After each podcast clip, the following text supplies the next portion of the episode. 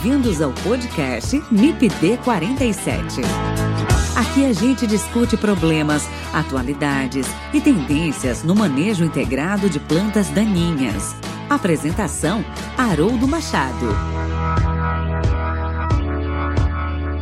Siga nossa página no Instagram, MIPD47, onde você pode interagir mandando directs, sugestões e comentando os episódios. Você também pode ouvir os episódios e interagir através do nosso site www.mipd47.com.br e entrar em contato pelo e-mail mipd47podcast@gmail.com.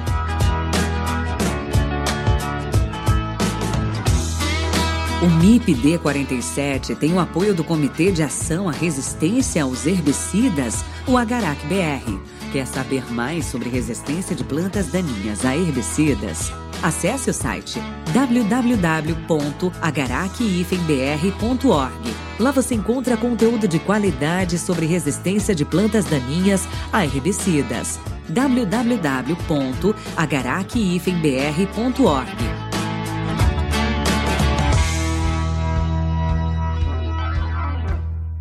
Olá pessoal, tudo bem? Que bom estar com vocês em mais um episódio do MIPD 47 Podcast. E nesse episódio eu converso com o engenheiro agrônomo Fabrício Crisaniak. Ele é consultor da Farm Consultoria. Nós vamos conversar sobre boas práticas no manejo de plantas daninhas. Apesar das boas práticas no manejo de plantas daninhas serem amplamente conhecidas entre os produtores e técnicos, uma série de motivos levam aos produtores a não adotar essas práticas de maneira sistemática e de forma consolidada em muitas situações. E o resultado disso? Vários problemas relacionados à falta de controle de plantas daninhas, aumento no custo de produção, resistência de plantas daninhas a herbicidas, entre outros. E aí, quer saber mais sobre boas práticas no controle de plantas daninhas? Fique com a gente e ouça esse episódio do MIPD 47 Podcast. Lembrando que o MIPD 47 Podcast tem o apoio do Comitê de Ação à Resistência aos Herbicidas, o Agarac Brasil, e da Sociedade Brasileira da Ciência das Plantas Daninhas.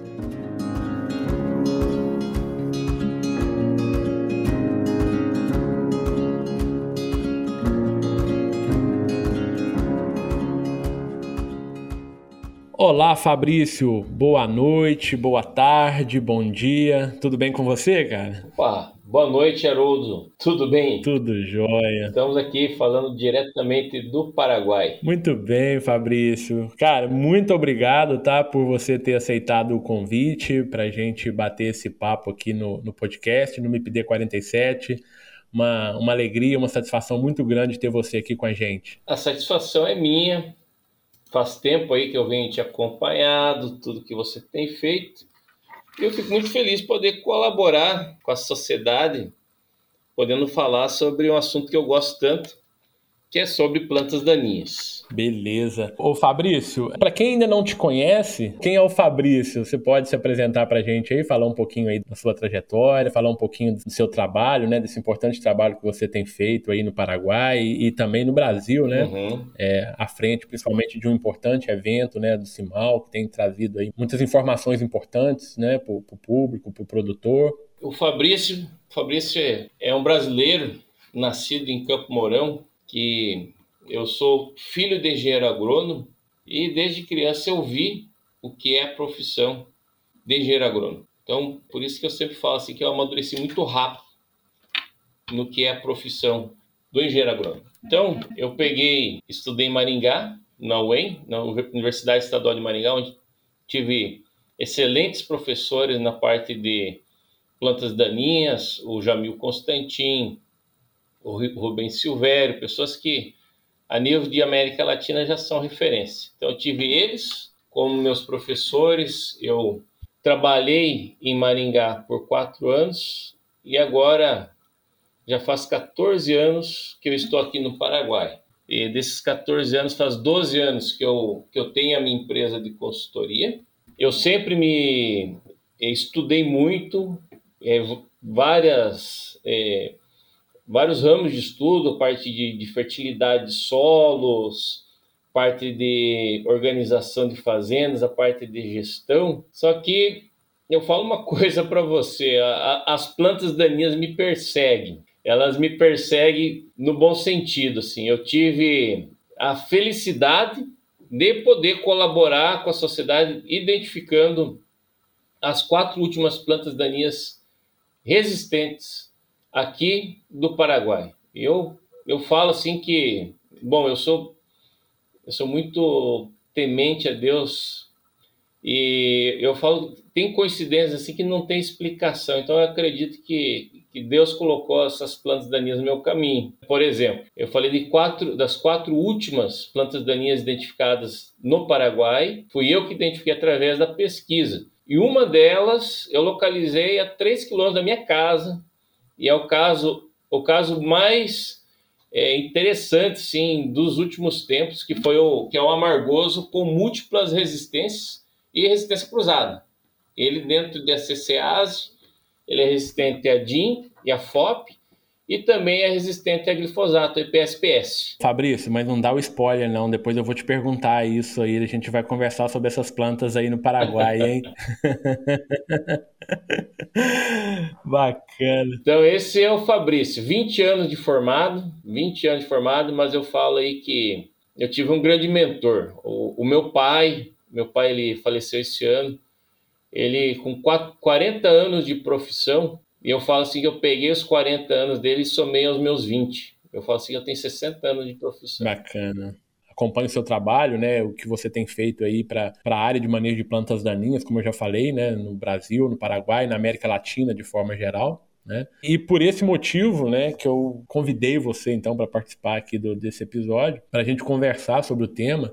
E na verdade hoje a gente vai falar um pouquinho sobre boas práticas, né, no manejo de plantas daninhas. Então, parece um tema trivial, né, Fabrício? Que é uma coisa corriqueira, que é uma coisa que o produtor ele, ele já faz isso de forma é, intuitiva na propriedade, mas a gente sabe também que não é bem assim. Então, a ideia é a gente discutir um pouquinho, falar sobre as boas práticas, né, é, as principais práticas aí que a gente deve considerar no manejo de plantas daninhas e óbvio, fique à vontade, né, para você falar sempre da sua expertise também aí no Paraguai, óbvio, né? Porque muitos dos problemas que a gente tem aqui também uh, se tem aí no Paraguai. Então não dá para dissociar, né? A, fronteira, a planta daninha não entende essa fronteira aí é, geopolítica, né? E, então a gente a gente trata desse assunto de uma forma geral. Então, como eu já, já coloquei aqui, é, é, Fabrício, nós vamos conversar um pouquinho sobre boas práticas no manejo de plantas daninhas. A primeira coisa que a gente, né, que eu queria entender aqui com você e passar isso para os nossos ouvintes, né? O que, que, se entende, na verdade, por boas práticas no manejo de plantas daninhas? Quando a gente fala em boas práticas, o, o que, que é isso, né, na verdade? Bom, você até comentou sobre as boas práticas como algo trivial, algo tão trivial, as boas práticas no manejo de plantas daninhas, quanto a inoculação da soja. E você vê, a inoculação da soja é algo tão trivial, tão simples, tão conhecido, mas é algo que 80% dos produtores eles fazem de maneira equivocada. Ou faz no momento errado, ou faz na operação errada, ou utiliza a concentração errada de produto, ou mistura. Existe muitos tipos de erro em relação à inoculação. E em relação a manejo de plantas daninhas, falando-se boas práticas, é impressionante a quantidade de erros que existem. Por exemplo, vou dar um exemplo. Muitas vezes o consultor ele, ou assessor de vendas, ele vai lá, olha o lote, vê a população de plantas daninhas, verifica a dosificação, adjuvante, volume de cauda. Só que muitas vezes o operador dentro da fazenda ele não está alinhado com esse plano de manejo. E o cara, ele está focado em fazer o operacional dele.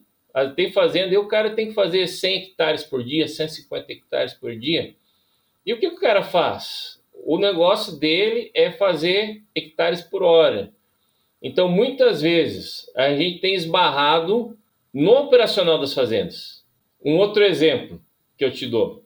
Muitas vezes a pessoa os funcionários eles estão lá, estão preparando a máquina para pulverizar, estão fazem todos os procedimentos e, o, e os caras estão em cima de uma moita de amargoso que essa moita aí poderia ser arrancada, só que eles não fazem isso. E você sabe o nível de dano que o amargoso ele pode causar depois que ele é inserido dentro de uma parcela. Então, como o manejo de plantas daninhas, ele é muito complexo.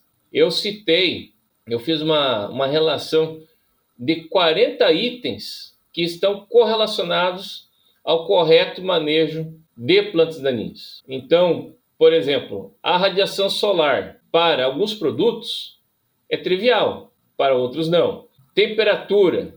Então, a boa prática, ela corresponde ao alinhamento desses 40 fatores de uma maneira que a gente consiga evitar que as plantas daninhas emerjam, evitar que elas se desenvolvam, caso elas elas germinem, evitar que elas se desenvolvam, evitar que elas produzam sementes. Se produzir sementes, evitar que essas sementes se dispersem.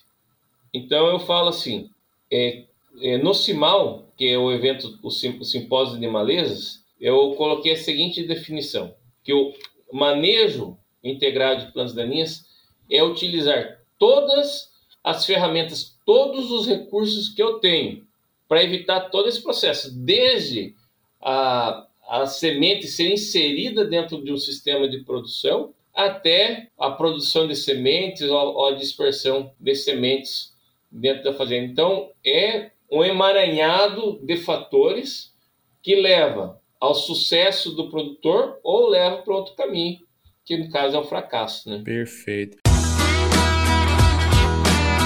O MIPD 47 tem o apoio da Sociedade Brasileira da Ciência das Plantas Daninhas.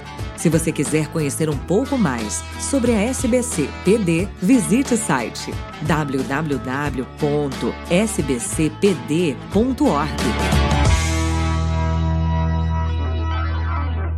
Quando eu falei trivial aqui, né, Fabrício? Na maioria das vezes o produtor sabe o que tem que fazer, né? O técnico ele sabe o que tem que fazer, mas às vezes, como você bem colocou, o executar é difícil, seja por quais razões forem, né? Então isso acaba levando ou fazendo com que o manejo em si, é, o manejo integrado, ele não seja ali prontamente executado, né? E isso obviamente que leva aí a, a sérios problemas que a gente vai comentar um pouco mais à frente. E você colocou alguns pontos, Fabrício, que a gente poderia elencar aqui. Eu te pergunto, na verdade, né, o que, que a gente pode citar como sendo boas práticas quando se fala em manejo de plantas daninhas. O que, que o produtor ele deve pensar né, na sua propriedade? Eu falo muito ali em termos de propriedade, em termos de sistemas produtivos. Né? Eu acho que a gente não pode reduzir a, a uma cultura A, B ou C, mas a gente tem que pensar sempre no sistema produtivo. Então, o que, que a gente. Uh, o que, que você coloca né, como sendo ali é, é, etapas de uma boa prática é, de manejo de plantas daninhas? Então, nas fazendas que eu venho trabalhado através da Farm Consultoria, eu faço questão de introduzir sistemas de, de rotação de cultivos. Daí muitas vezes existe esse viés aí, o pessoal fala, ah, mas a rotação de cultivos é antieconômico. Eu falo assim, não, não é antieconômico, é uma necessidade. E quando bem realizado, ele melhora o rendimento dos cultivos, baixa os custos e aumenta a estabilidade de produção. Então, cada área, cada região, a gente consegue montar um, um sistema de rotação de cultivos distintos. Daí, tem regiões aí que é o pessoal faz milho safrinha, né? É soja, soja verão, milho safrinha. E daí fica difícil, 100%, 100%, 100%. Só que até dentro desse contexto, a gente consegue trazer estratégias para que o produtor consiga criar um sistema de rotação onde tem 100% soja e 100% milho safrinha. Mas como isso, Fabrício? Bom, a gente pode, dentre as áreas de milho safrinha, um exemplo, podemos dividir a fazenda em três lotes, 33%, 33, 33. O primeiro lote, nós podemos fazer um milho RR. No segundo lote, podemos fazer o milho mais braquiária. E o terceiro lote, a gente pode fazer o milho convencional. Então, na primeira área que nós colhermos, essa área de milho RR, que o produtor pode ter utilizado a trazina ou mesmo um glifosato, ele vai colher mais cedo e pode plantar uma aveia. já está fazendo uma rotação. A área do meio, que ele plantou braquiária, ele milho mais braquiária, ele vai ter os benefícios do consórcio milho mais braquiária, vai gastar muito pouco herbicida. E daí ele vai ter uma terceira área lá, onde ele já vai colher mais próximo do plantio da soja e ele vai deixar menos tempo o solo exposto, eh, onde as plantas daninhas podem se instalar e acabar produzindo sementes e causando, eh, gerando gastos maiores na parte de dessecação. Ô, ô Fabrício, só, só, se me permite, Sim. então dentro desse sistema, né, você está falando aí adotar, eh, eu vou juntar aqui, uhum. né, o que você disse, adotar sistema de rotação de culturas, Sim. né, que você colocou. Você adicionou também aí no seu comentário biotecnologia, né? Então sementes, né? Com materiais com biotecnologias diferentes. Você colocou também a cobertura vegetal, né? No, no, no caso do consórcio, milho e forrageira, uhum. né? Milho braquiário, você tem ali o efeito da palhada, né, da, da, da, cobertura vegetal, tá? Um outro ponto que você colocou também é semeadura direta, né? Então é importante a gente ter esse passo também da semeadura direta, não é isso? Entendi correto? Perfeitamente. Então isso aí é um caso extremo, onde eu falei 100% soja verão, 100% milho safrinha. Mas, por exemplo, eu tenho uma, uma fazenda aqui próximo de Cidade Leste, onde nós temos é 33% da fazenda nós fazemos soja verão, soja safrinha, que aqui é permitido, dentro do vazio sanitário é permitido, ou melhor, não entrando dentro dos períodos proibidos, é permitido fazer soja safrinha. Daí nós fazemos trigo, soja safrinha, trigo, em 33% da fazenda. Em 33%, em outros 33% da fazenda, nós fazemos soja verão, milho safrinha. E em outros 33% da fazenda, nós fazemos soja verão e daí cultivos de cobertura, que pode ser sorgo, mesmo sorgo comercial para grãos a gente põe é, dentro do sistema de rotação, ou pode ser uma canola, ou pode ser uma aveia, ou pode ser uma aveia mais nada. Por que, que é tão importante montar um sistema de rotação para as fazendas? Porque quando se monta o um sistema de rotação, você obrigatoriamente você vai fazer a rotação de moléculas. Então, você vai utilizar os herbicidas da soja na soja e no milho, safrinha, você tem a oportunidade de usar herbicidas que você não utilizaria na soja. Então, você obrigatoriamente, você se vê obrigado a utilizar herbicidas diferentes, tal como a trazina, tal como nicosulfuron, tal como um, pode ser um, uma atrazina mais metolaclor no pré-plantio do milho. Então, e daí quando você fizer um, um trigo, você pode estar utilizando um metsulfuron ou um iodosulfuron. Você pode utilizar um clodinafop para manejo de folhas estreitas no meio do trigo.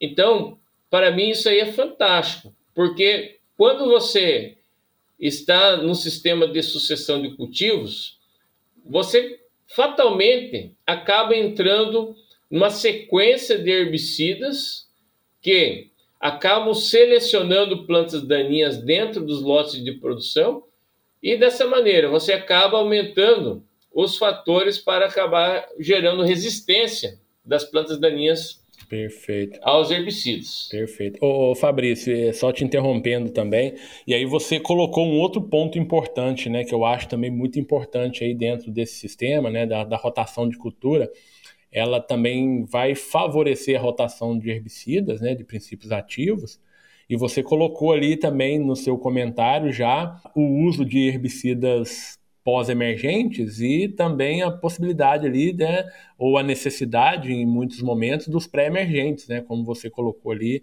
é, no caso da cultura do milho, no caso da cultura da soja.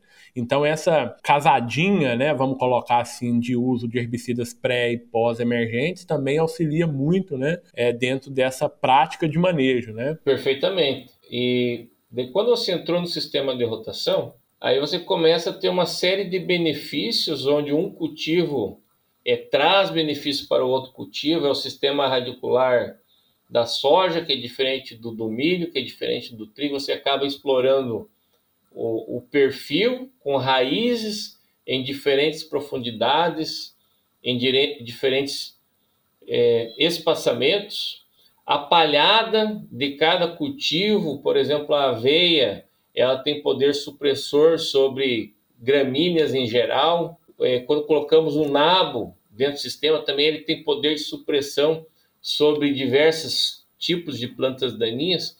Então, quando a gente consegue pegar e criar esse eixo, eu falo que o, o sistema de rotação ele é um eixo onde nós conseguimos agregar vários sistemas de manejo e tudo faz rodar esse eixo aí da fazenda em direção a, a se melhorar os rendimentos e baixar custos. Olha só, ele está falando aí de que quando a gente tem esse sistema bem organizado, a gente consegue melhorar a performance e, ao mesmo tempo, baixar custos. Isso é realidade. Isso é realidade. Perfeito. E eu agrego o seguinte, a seguinte informação, que há um tempo atrás, quando se alguém fosse falar de rotação de cultivos lá por 2004, 2005, o pessoal estava tão feliz com o sistema RR, Roundup Red, que o pessoal ia falar, você é louco, para com essa história. E hoje, as pessoas estão aderindo a sistemas de rotação de cultivos porque já é uma necessidade já é uma necessidade. Fabrício, eu ia te perguntar exatamente isso. Você, você foi à minha frente. Isso foi uma tomada de decisão livre, né, espontânea do produtor, ou porque ele se viu na necessidade, né,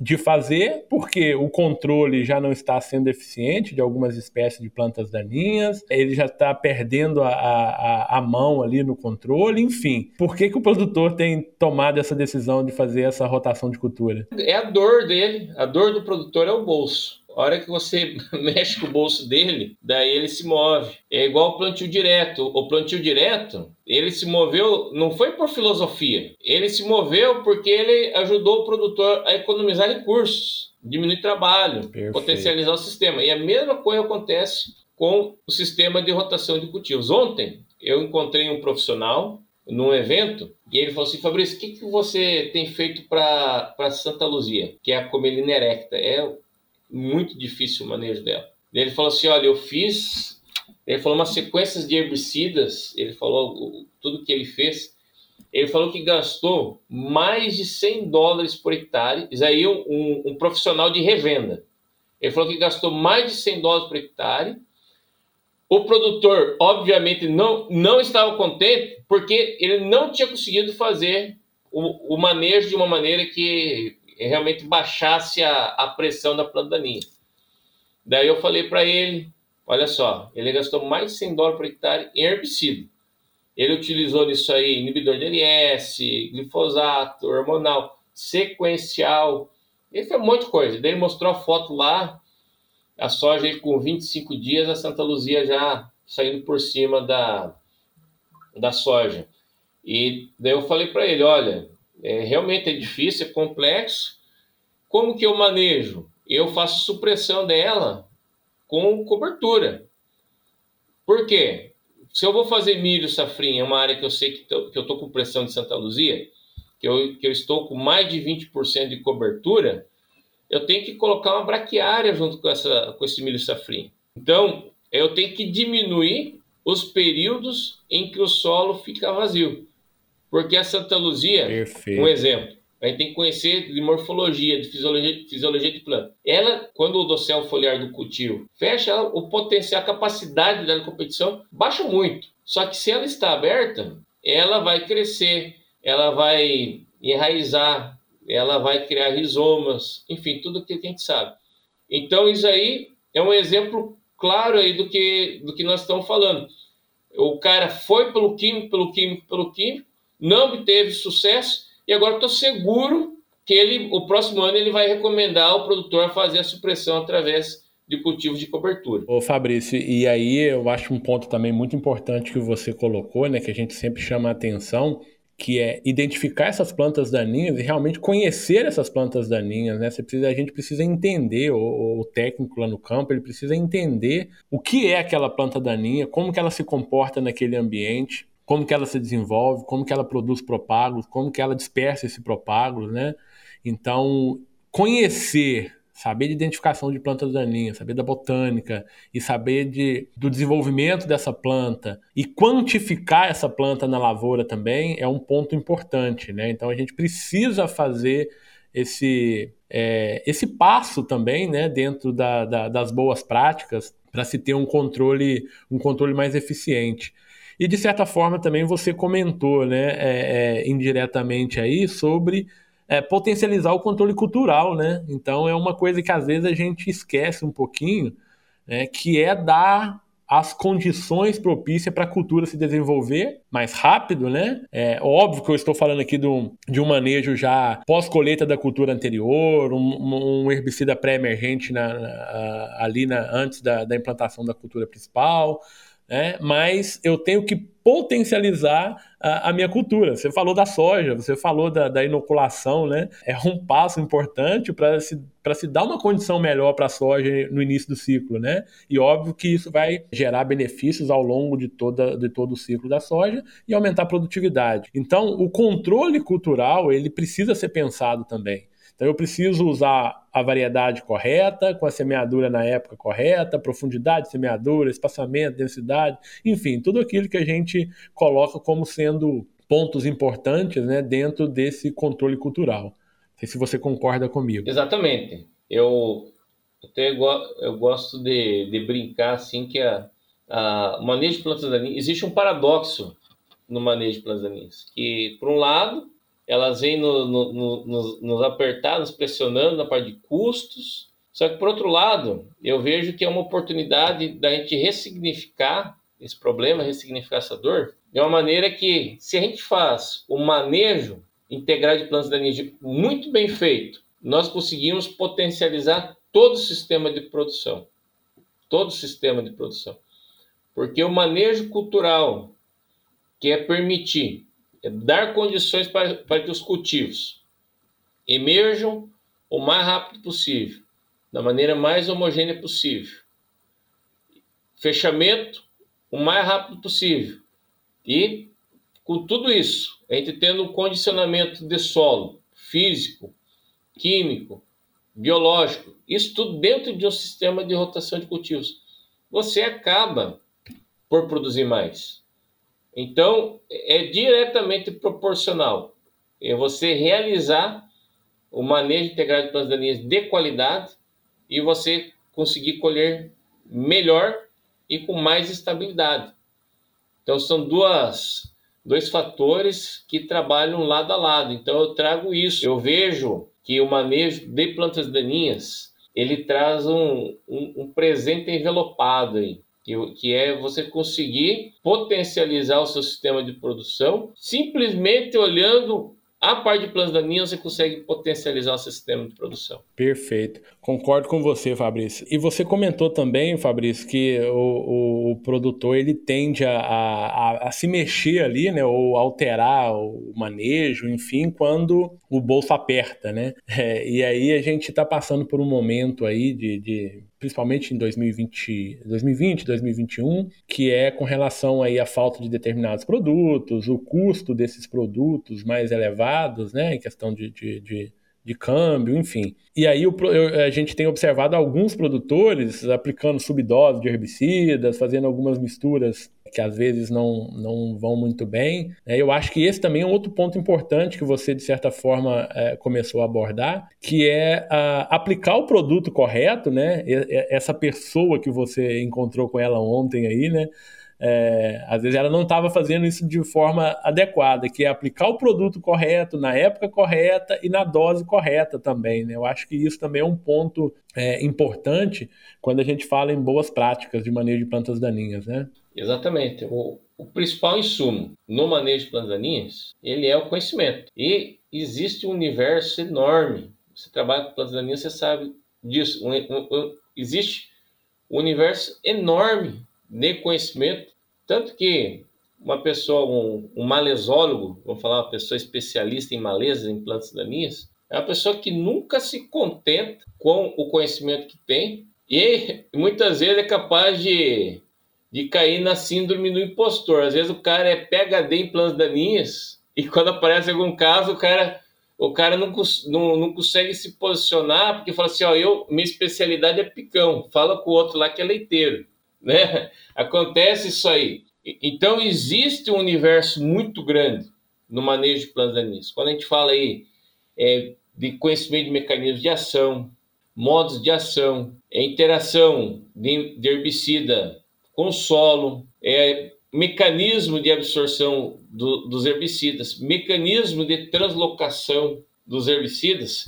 Então, eu venho visto que os profissionais que vêm se dedicado a isso, a, a estudar plantas daninhas. Ele vem ganhar do campo. Por quê? Porque ele é a pessoa que é capaz de, de solucionar problemas. É a pessoa, muitas vezes, numa roda assim, tem um monte de gente lá. E como o, o tema de plantas daninhas é muito é, complexo, por que, que é complexo? Porque tudo que, que é, manejo dentro da agricultura, você o cara errar na fertilização, às vezes mistura com o clima, fator climático, é difícil de identificar a parte se foi a fertilização. O cara tem que errar muito para parecer fertilização errada. Manejo de insetos, às vezes o cara pode ir pelo lado, ah, será que é inseto resistente, que não morreu, ou foi aplicação?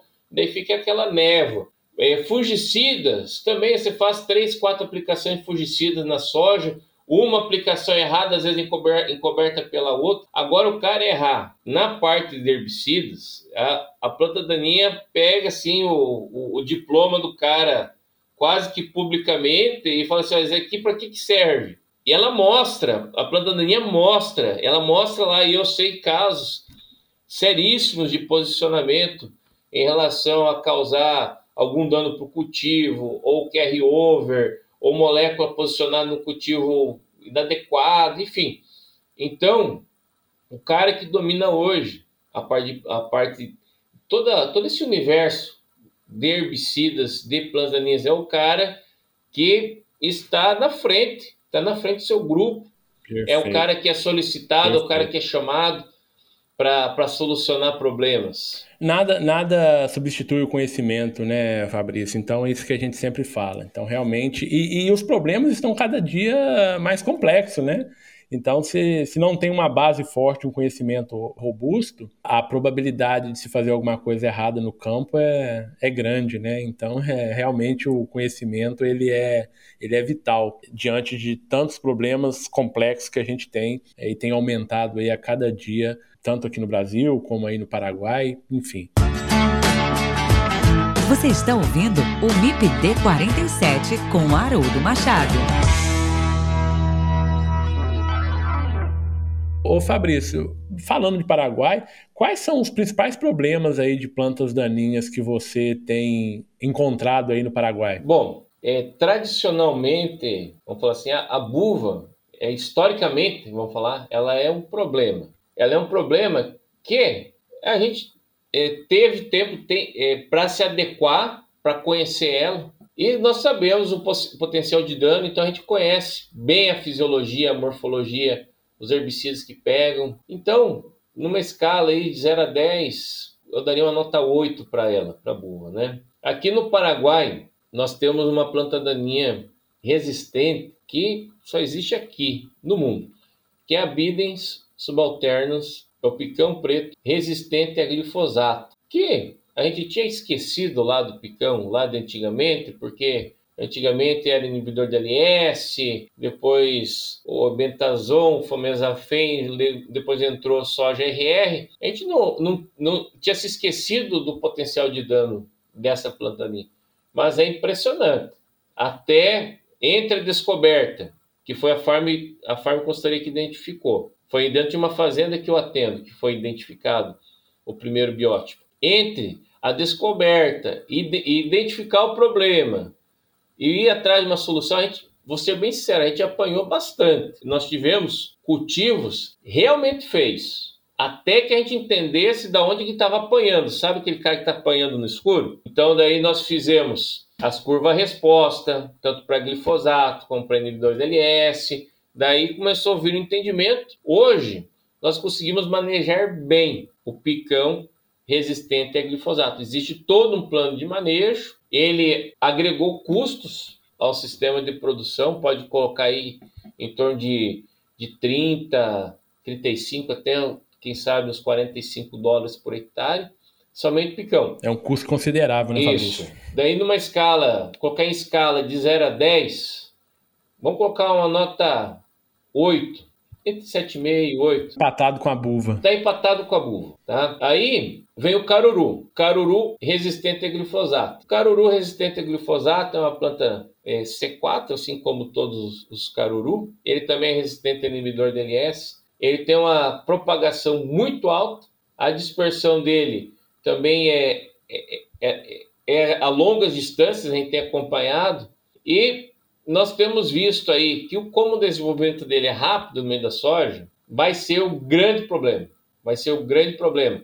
Hoje nós temos, talvez aqui no Paraguai, uns 2% das áreas com caruru resistente a glifosato. Mas nós vemos aí, a minha percepção, que nessa escala aí, de 0 a 10, ele merece uma nota 9, uma nota 9. Eu vejo como nível de dificuldade superior. Depois tem o leiteiro resistente a glifosato, que é mais tranquilo, vamos falar de nível de dispersão inferior a, ao caruru, inferior ao picão. O leiteiro resistente a glifosato tipo, é, temos acertado o manejo dele. Temos aqui no Paraguai esse biótipo que também foi identificado.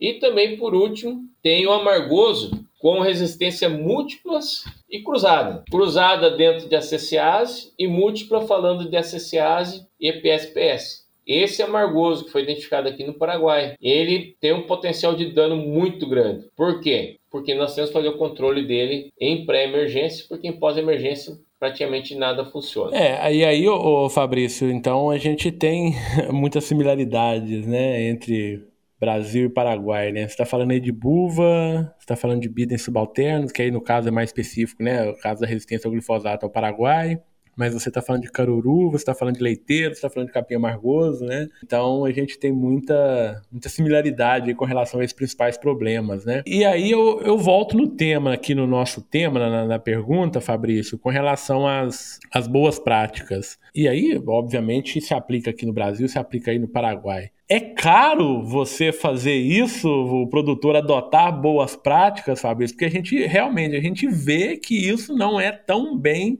difundido dentro da propriedade. Muitas propriedades não adotam é, essas boas práticas que a gente acabou de falar. E aí, como é, é resposta né, das plantas daninhas a essa falta de boas práticas, é o surgimento, né, ou a seleção, na verdade, de biótipos e diferentes espécies de plantas daninhas resistentes aí a diferentes herbicidas, com resistências cruzadas, com resistência múltipla. Então a pergunta é: é caro fazer boas práticas de manejo? Então, ela, por um lado, as boas práticas elas são uma necessidade. Por um lado, elas são uma necessidade. Agora, o que eu mais tenho tido. Bom, são necessidade no sentido de você trazer soluções é, sistêmicas para seu sistema. Então, quando você faz, eu, como já comentei, o sistema de rotação de cultivo, você potencializa o sistema e você inibe as plantas daninhas, tanto a parte de germinação, desenvolvimento e reprodução. Agora, quando você vai é, sobre a alternância de herbicidas para plantas daninhas resistentes, por exemplo, um picão resistente a glifosato. A principal molécula para o picão é clomazone, é o clomazone. Então, pela lógica, nós teremos que fazer alternância do herbicida. E a pergunta é, o que, que nós podemos fazer uso no lugar do clomazone, uma vez que esse picão ele também é resistente a inibidores de LS. Então, é complexo esse tema, é muito complexo. Tá? Podemos é, fazer misturas aí com outros herbicidas? Podemos, mas tudo que nós provamos é, não chega a 80% de controle. O clomazone, quando é bem manejado, bem aplicado, fazendo um plantio aplique, Nós temos casos aí que chegou a 99%, praticamente 100%. Eu, eu tive lotes de fazenda que nós acertamos o time, aplicação, tudo, tudo, tudo. Não era expectativa. E não precisou fazer o pós-emergente para picão. A gente não promete isso, mas casualmente pode ocorrer. Então, o clomazone é uma molécula muito boa. Nós sabemos que dentro das boas práticas, a gente deveria fazer a alternância da molécula. Por quê? A gente está colocando uma carga muito pesada, uma carga de seleção muito pesada em cima do clomazone, e a tendência é que dentro de poucos anos a gente acaba, acaba perdendo a molécula. Selecionando. Selecionando as daninhas resistentes. O aumento da pressão de seleção, né, Fabrício? Exatamente. De agora, quando você vai, por exemplo, para pós-emergente para picão resistente, a glifosato, nós temos duas alternativas. Uma é o fomezafem e a outra alternativa é o bentazon, que é o basagran. Aqui no Paraguai, o, o Fomezafem, ele é muito mais barato do que o Bentazon. Eu, dentro das minhas parcelas, das minhas áreas de produção com produtores, eu busco alternar entre Fomezafem e Bentazon. Agora, em geral, nós temos visto que, o, que os produtores, eles vêm repetido, repetido, repetido o mesmo herbicida. Então, o que, que vai acontecer? Vai, chega um momento, infelizmente, nós vamos perder a melhor molécula que nós temos, temos aí para o manejo da planta daninha. Perfeito, perfeito. E, e, e, o que vai totalmente eh, de sentido, em sentido oposto, né, às boas práticas, né, no caso aí do uso repetitivo do, do mesmo herbicida, né, é, na área. E, e, aí agora eu vou, eu vou no sentido contrário, Fabrício. Eu te perguntei se é caro realizar as boas práticas, né? Agora eu vou te perguntar o seguinte: qual é o custo para o produtor é, de não se usar as boas práticas né, do, do, do manejo de plantas daninhas? Tá, sai muito mais caro não usar. Sai muito mais caro não usar. Por exemplo, quando nós temos algum escape de buva, você sabe que uma buva com mais de 30 centímetros, existe um risco, por mais, por melhor que seja o manejo, de uma certa porcentagem escapar. Plantas lá pode você, a cada 10 metros, pode ser que escape uma planta e essa planta aí vai crescer, ela vai é, crescer no meio da soja, vai acabar produzindo sementes. E nesse intervalo entre crescer e produzir a semente e dispersar a semente, é perfeitamente possível colocar uma pessoa, um carpidor lá, para retirar essas plantas. Porque é um indicativo, essas plantas que sobraram, elas têm um indicativo de que elas têm algo a mais. Tem alguma coisinha ali nelas, né, Tem Fabrício? algo a mais. Então, o, os produtores que fazem esse gasto, esse gasto aí é, é o manejo preventivo. Isso é uma, a, a melhor prática que existe. A gente prevenir, é a prevenção. Então, o, os produtores que eles têm essa visão de eliminar os focos de infestação, são aqueles produtores que menos têm plantas daninhas dentro dos lotes. Tem uma região lá é, próximo de Maringá, uma região que se chama Ivatuba. Tenho amigos lá. E eles falaram, Fabrício, nós temos muito pouca buva aqui na fazenda, muito pouca. Vai lá procurar. Eu fui procurar e eu, sinceramente, eu não vi buva na, nas áreas dele lá. Isso logo depois de colhido milho. Ele falou assim, ó, oh, Fabrício, aqui, aqui nós, toda, todos os vizinhos, nós não deixamos na, crescer buva no meio dos caminhos, carreadores. Dentro de cultivo, se tiver algum escape, nós vamos lá e arrancamos. E olha só, daí que eu vi como que a mentalidade, ela muda tudo. Eu tenho uma frase, Haroldo, que eu falo assim, ó, cada produtor tem as plantaninhas que merece.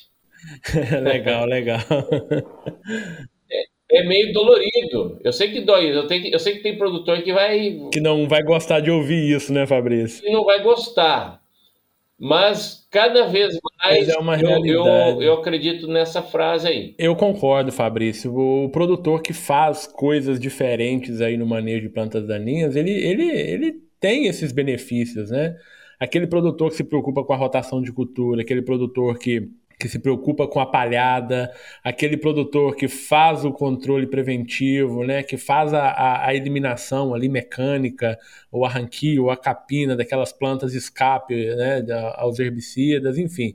Esse produtor ele está fazendo alguma coisa diferente e com certeza ele vai ter resultados diferentes, né? ele vai ter resultados melhores. É o que você acabou de relatar aí, né, do, do, dos seus conhecidos aí no Paraná, lá no Paraná. Então, e aí vem, né, a, em relação à pergunta que, que eu te fiz e o que você me respondeu. Então, é caro realizar boas práticas de manejo de plantas daninhas? Pode até ser, mas certamente é muito mais caro não usar as boas práticas de manejo de plantas daninhas, né?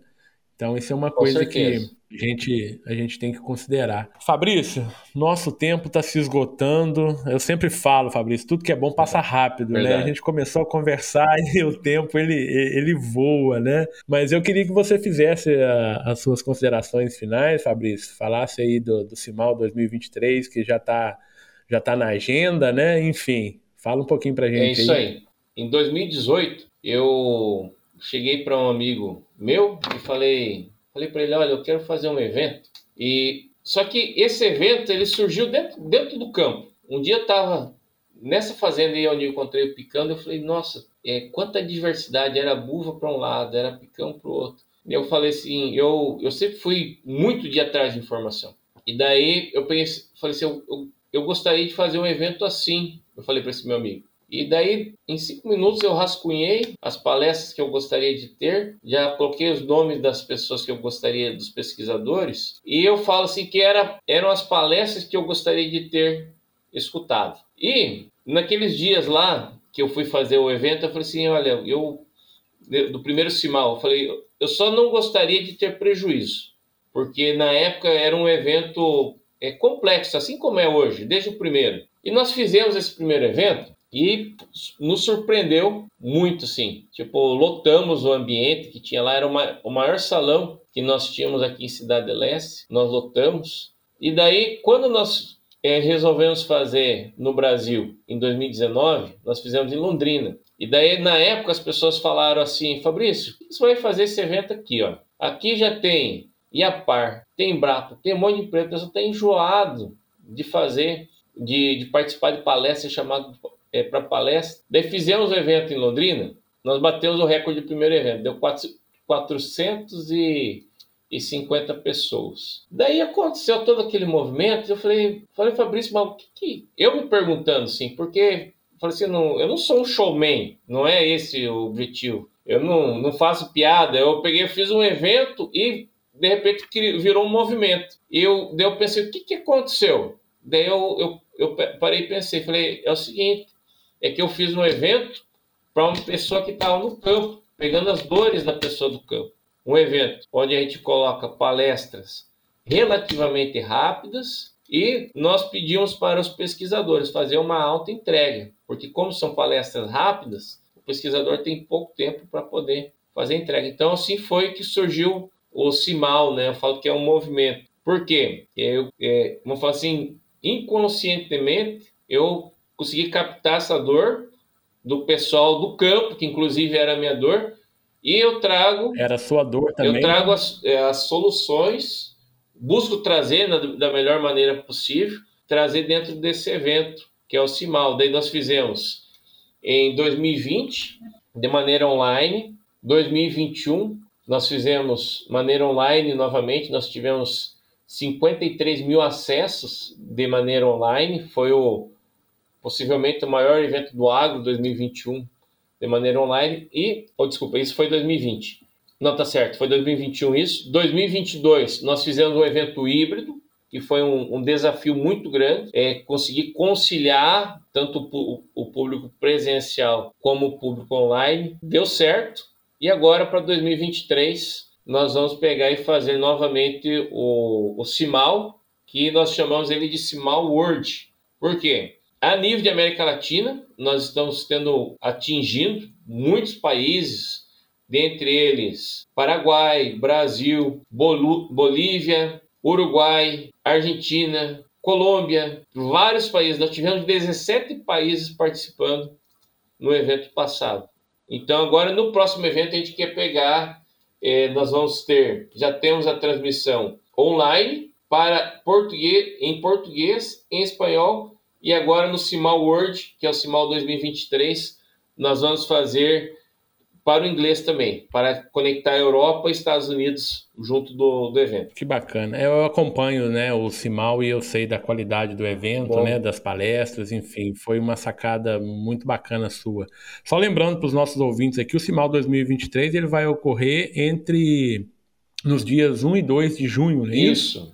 De 2023. Dia 1 e 2 Perfeito. de junho. Então ele vai ser presencial, vai ser, vai ser híbrido? Como vai ser, Fabrício? Vai, vai ser híbrido. Inclusive, eu quero te convidar, Haroldo, a estar aqui presencialmente em Foz do Iguaçu. Nós eh, marcamos aí, vai ser uma quinta e uma sexta-feira.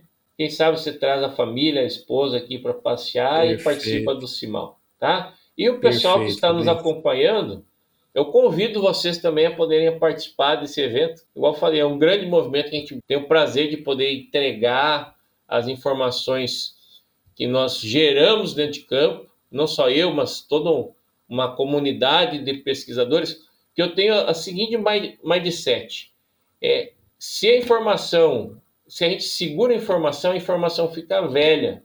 E em pouco tempo ela não consegue mais ser aplicada. Então a gente tem que pegar gerar informação e distribuir, que dessa maneira a gente cresce e todo mundo cresce junto. Exatamente, Fabrício, concordo com você. Bom, Fabrício, então chegamos aqui ao final do nosso episódio. Quero novamente te agradecer, né? Agradecer aí por ter guardado um pouquinho do seu tempo, a gente sabe da correria que é, né?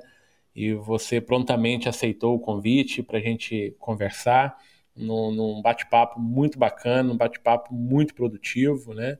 É, realmente te agradecer e espero ter você também aqui em outras oportunidades para a gente tratar de outros assuntos, né? Tem muitas, muitas coisas aí para a gente conversar. Muito obrigado, é isso aí. Obrigado, Haroldo. Obrigado, pessoal. Um abraço. Fique com Deus. Até mais. Um abraço. Um abraço, Fabrício. E a vocês, meus ouvintes, um abraço e até o próximo episódio do MIPD 47 Podcast. O MIP-D 47 tem o apoio do Comitê de Ação à Resistência aos Herbicidas, o Agarac-BR. Quer saber mais sobre resistência de plantas daninhas a herbicidas? Acesse o site www.agaracifembr.org. Lá você encontra conteúdo de qualidade sobre resistência de plantas daninhas a herbicidas. www.agaracifembr.org. Se você gostou desse episódio, compartilhe no Instagram marcando o MIPD47. Se quiser enviar sugestões, o e-mail é o mipd47podcast@gmail.com. Ouça também os outros episódios em www.mipd47.com.br. Siga o MIPD 47 na sua plataforma de podcasts preferida e também no nosso Instagram, o arroba MIPD47.